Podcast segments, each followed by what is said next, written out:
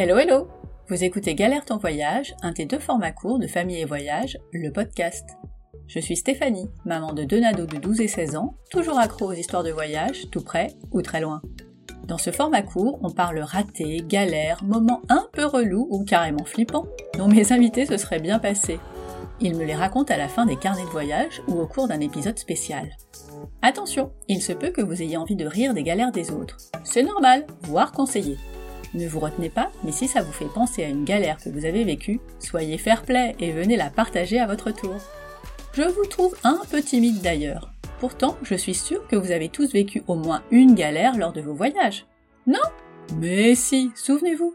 Venez donc me raconter ça sur Instagram à famille et voyage avec un S underscore blog. Après l'épisode, n'oubliez pas de vous abonner sur Apple Podcast, Spotify ou votre plateforme d'écoute préférée. Bah oui, ce serait dommage de rater un moment de moquerie, euh, non, de compassion.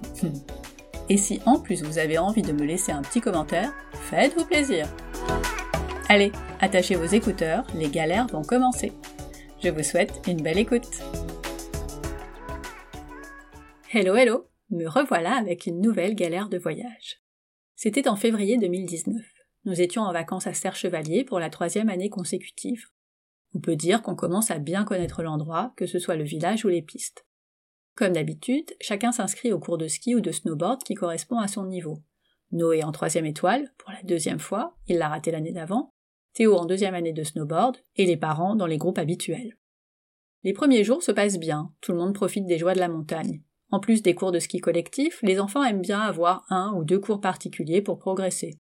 J'en ai pris deux pour Noé pour qu'il soit plus à l'aise en vue de sa troisième étoile. Le premier se passe très bien. Pour le deuxième, j'ai envie de l'accompagner. J'ai aussi la flemme de suivre mon groupe de ski.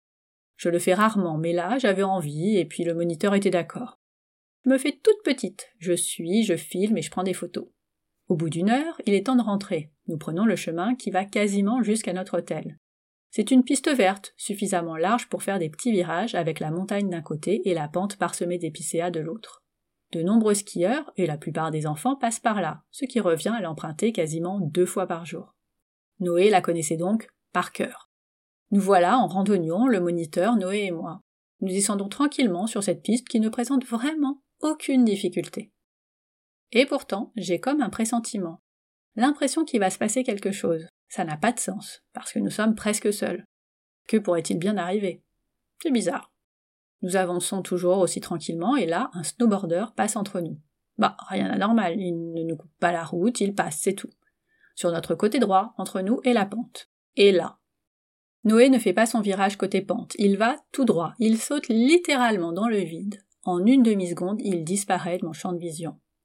Je crie tout ce que je peux, parce que je ne le vois plus, je ne l'entends pas, le temps il est suspendu. Je freine, j'enlève mes skis à la vitesse de l'éclair, je l'entends toujours pas. Je ne le vois toujours pas. Je saute dans la pente pour le rejoindre. Je le vois un peu plus bas stoppé dans sa chute par un arbre. Le moniteur n'a pas vu la chute, mais il m'a entendu et me dit de ne pas sauter. Moi, j'ai déjà sauté, en fait.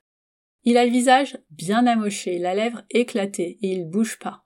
En fait, il est choqué. Il attend que je vienne le sortir de cette galère. Ses vêtements ne sont pas déchirés, je ne vois pas de sang couler ailleurs.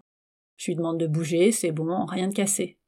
Il a toujours un de ses skis, je lui enlève, le donne au moniteur, qui lui n'a pas bougé, et l'aide à remonter. Je remonte l'autre ski et les bâtons, et je remonte à mon tour. Je suis en mode automatique. Je n'ai pas encore réalisé ce qui vient de se passer. Mais c'est pas le moment d'y penser. Il faut rentrer, aller chez le médecin pour contrôler. Pour ça, Noé doit rechausser les skis. Est-ce qu'il a pleuré? Oui, un peu, mais pas tant que ça. Les marques sur son visage, en revanche, sont impressionnantes. Entre le sang et les larmes, la lèvre fendue. C'est pas super joli. Mais je sais à quel point ça aurait pu être pire. Et si je n'avais pas été là, bah, le moniteur aurait géré, sans aucun doute. Mais aurait-il pu le rassurer? À ce moment-là, il doit rechausser ses skis, rentrer, mais surtout ne pas avoir peur à l'avenir. Comme après une chute de cheval, il faut remonter tout de suite. Alors il rechausse. Chacun reprend sa place, le moniteur, Noé et moi. Nous avançons lentement, très lentement. Ce chemin ne m'a jamais paru aussi long. Arrivé à l'hôtel, j'appelle l'époux pour lui dire de nous rejoindre à l'accueil. Je lui explique rapidement ce qui s'est passé. J'attends qu'on me donne le numéro d'un médecin. Et là, Népou arrive. Il ne s'attendait pas vraiment à voir le visage de son fils aussi abîmé. Je ne l'ai pas suffisamment prévenu, mais bon, j'avais pas vraiment le temps. Moi, je m'y suis déjà habituée. Pas lui. Le médecin nous confirme que les bleus ne cachent pas d'autres blessures. Je recommence à respirer, à peu près normalement. Noé, lui, a déjà repris des couleurs en plus des bleus et du rouge du sang. Je sais que ces hématomes ne vont pas partir tout de suite et qu'il va devoir raconter son histoire un paquet de fois. Le lendemain, il ne veut pas aller skier, et pourtant, bah, il va bien falloir, mais juste une demi-journée. Je veux absolument qu'il retourne avec son groupe pour vite oublier cette mésaventure, et passer le test de la troisième étoile.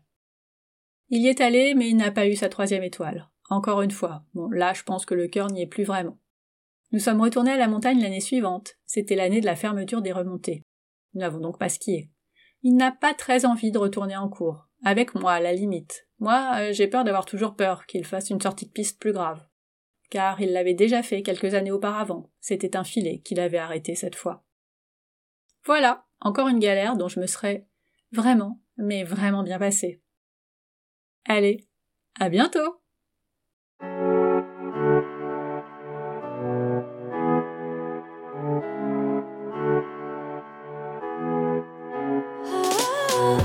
Voilà, c'est tout pour aujourd'hui. Merci d'avoir écouté jusqu'au bout. Si cet épisode vous a plu, bah dites-le moi en écrivant un petit commentaire sur Apple Podcast ou sur le blog. Vous pouvez aussi vous abonner, mettre une note 5 étoiles ou le partager autour de vous.